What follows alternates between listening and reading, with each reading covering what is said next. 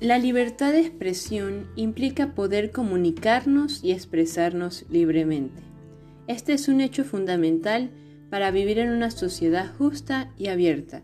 Mi nombre es Mariana Rivera, estudiante de Comunicación Social de la AULA, cédula de identidad 28202-656. En este podcast hablaré sobre la libertad de expresión en Venezuela.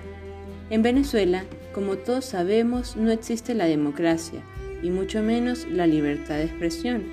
Este derecho está constantemente atropellado por las severas fallas en los accesos a los servicios básicos, como son el Internet y la electricidad.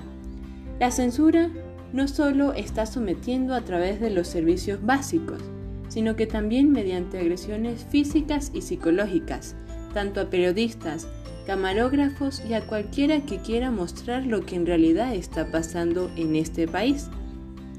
Pensé que me iban a matar allí, dijo periodista sobre agresiones en Maiquetía el pasado 11 de febrero en el Aeropuerto Internacional Simón Bolívar, cuando estaba cubriendo la llegada de Juan Guaidó.